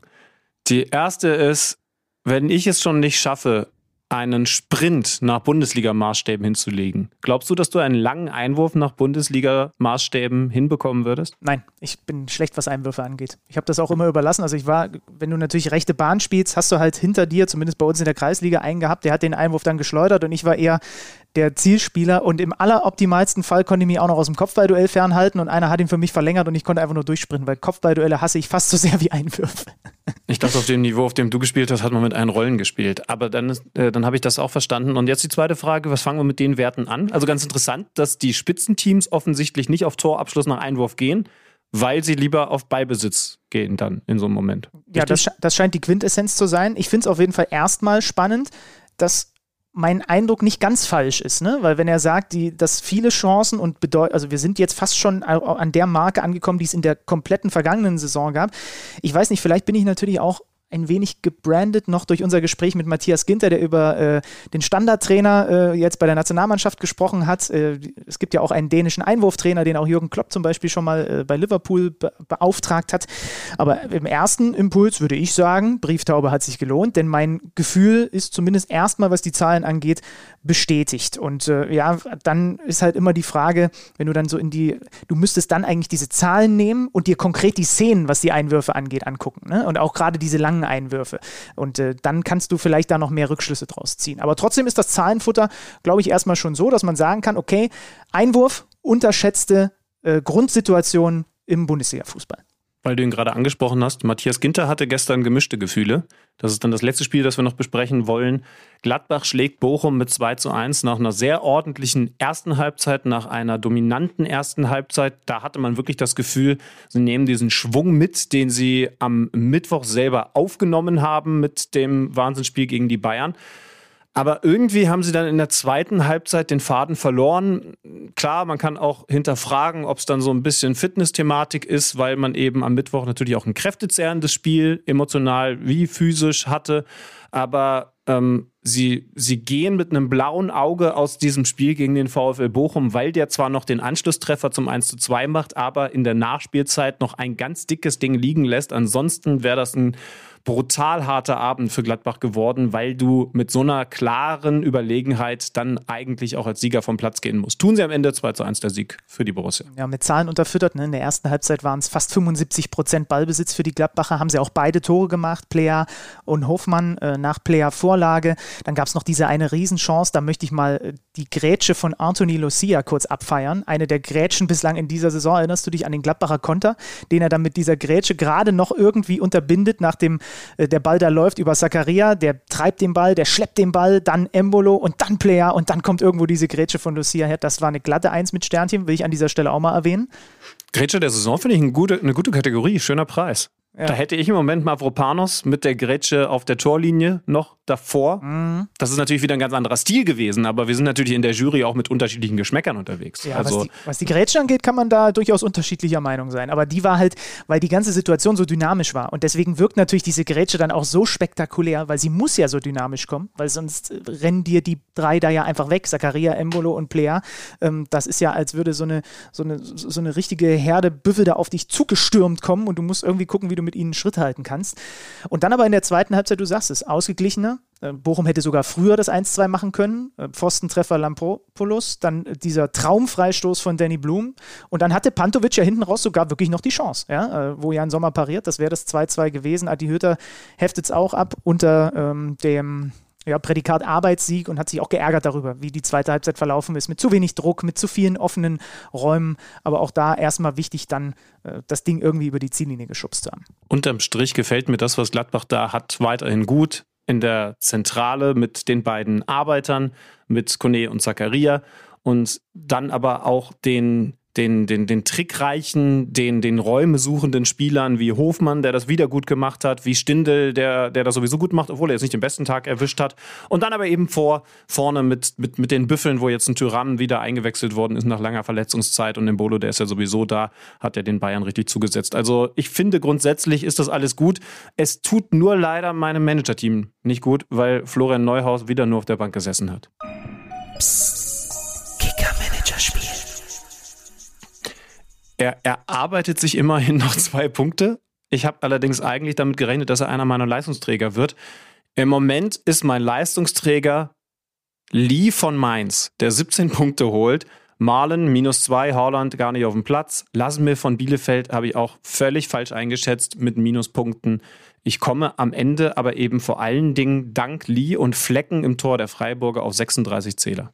Naja, das ist doch immerhin okay. Ich komme auf 52. Ich habe noch ein bisschen was an Punkten auf der Bank leider gelassen mit Niederlechner und Stiller, aber habe halt vor allem einen überragenden Thomas Müller, der das Team quasi alleine trägt. Ne? Also 21 von 52 Punkten äh, von Thomas Müller und ansonsten haben alle zumindest so ein bisschen gescored. Ich warte immer noch drauf, dass André Silva irgendwann äh, mal den sechsten Gang findet. Das wäre für mein Kicker-Manager-Team enorm hilfreich. Gucken wir doch mal in unsere Liga rein ähm, wie denn da gerade der Stand ist. Den Spieltag gewonnen hat der User mit dem schönen Namen Don Ernesto. Der Don mit 80 Punkten, also gar nicht so weit von mir entfernt. Da muss ich mich nicht ganz so schämen. Der hat äh, mit äh, Höhler, mit Sko natürlich äh, die richtigen Leute gehabt, mit Oxford und Lee. Also das ist ein äh, ungewöhnlicher Spieltag, sage ich mal, um mit so einer mit so einer Mannschaft den Spieltag zu gewinnen. Das sagt dann schon einiges aus. Und ah, jetzt habe ich mich verklickt. Ich wollte noch mal gucken, wer denn unser, in unserer Liga ganz vorne ist. Nicht nur was den Spieltag angeht, sondern auch was die Saison angeht. Da haben wir es. In der Saison führt weiterhin, das macht er schon eine ganze Weile, ne? Hannes Lipke mit Hannover 96 Emblem mit 748 Punkten vor Sören Lindemann. Hannes, Junge, das sieht sehr stabil aus. Der erfolgreichste 96er der letzten 15 Jahre. Mal gucken, ob er es bis zum Saisonende durchhalten kann. Ihr habt es bis zum Ende dieser Folge durchgehalten. Jetzt gibt es eigentlich nur noch eine Sache, die ich, ich euch auf den Weg geben möchte. Ist ja klar. Was sagt ihr jetzt, wenn ihr unterwegs seid am heutigen Montag in Bayern zum Beispiel und ihr werdet von der Politesse angesprochen? Der Feiertag aller Heiligen Lateinisch Festum Omnium Sanctorum ist ein Hochfest im römisch-katholischen Kirchenjahr zu Ehren aller Heiligen und ganz wichtige Zusatzinformationen, mit denen ihr dann definitiv Freizeit bekommt, Feiertag, Party anstoßen dürft. Die liturgische Farbe ist weiß. Die liturgische Farbe ist nicht violett, sie ist nicht rot, wie zum Beispiel an Pfingsten. Nein, sie ist weiß. Entsprechend wisst ihr auch, wie ihr euch zu kleiden habt. Das war's von mir. Und in einer Wo äh, kommende Woche gibt es dann wieder das Festum Schlüterum et Zanderum. Dann gibt es nämlich wieder Kicker meets the Zone. Bis dahin, Grüße und Tschüss. Und ich weiß auch nicht, warum liturgische Farben liturgisch heißen. Kicker meets the Zone, der Fußball-Podcast. Präsentiert von Tipico Sportwetten mit Alex Schlüter und Benny Zander.